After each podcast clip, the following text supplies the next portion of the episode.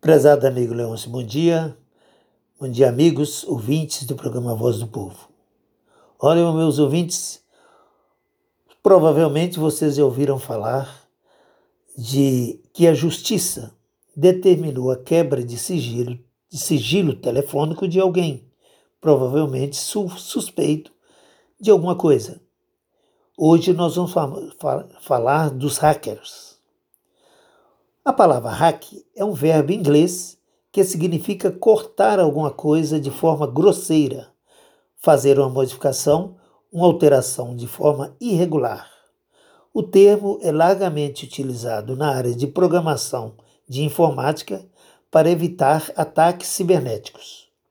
Os profissionais que atuam nessa área, os chamados hackers, são pessoas com conhecimento e qualificações para entrar em sistemas de informática e proceder às modificações necessárias para fins de segurança.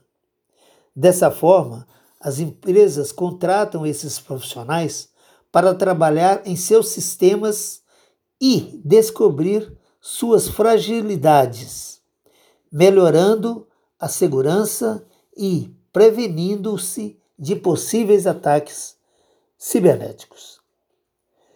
Quando esses profissionais utilizam essa qualificação para o mal, a atividade para, passa a ser ilícita e constitui-se em crime previsto na Constituição brasileira.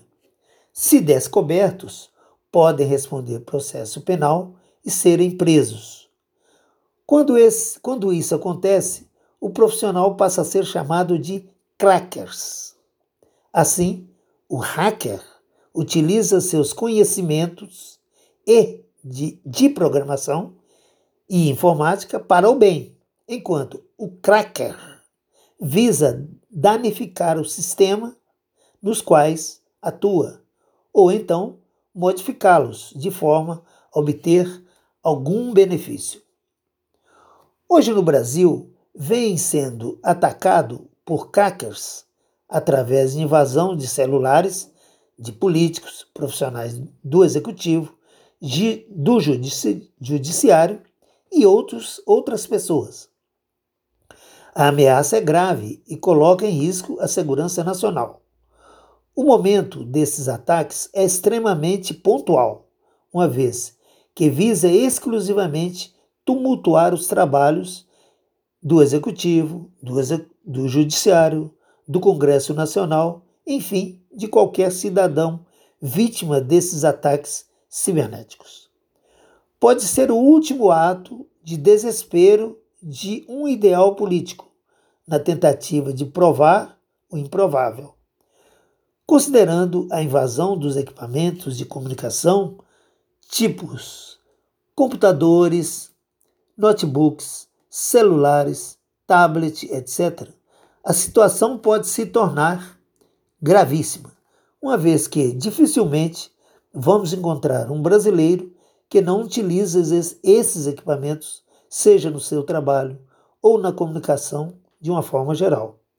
Assim, estamos todos no mesmo barco, na mão desses delinquentes, e precisamos ter cuidado ao utilizar qualquer equipamento de informática.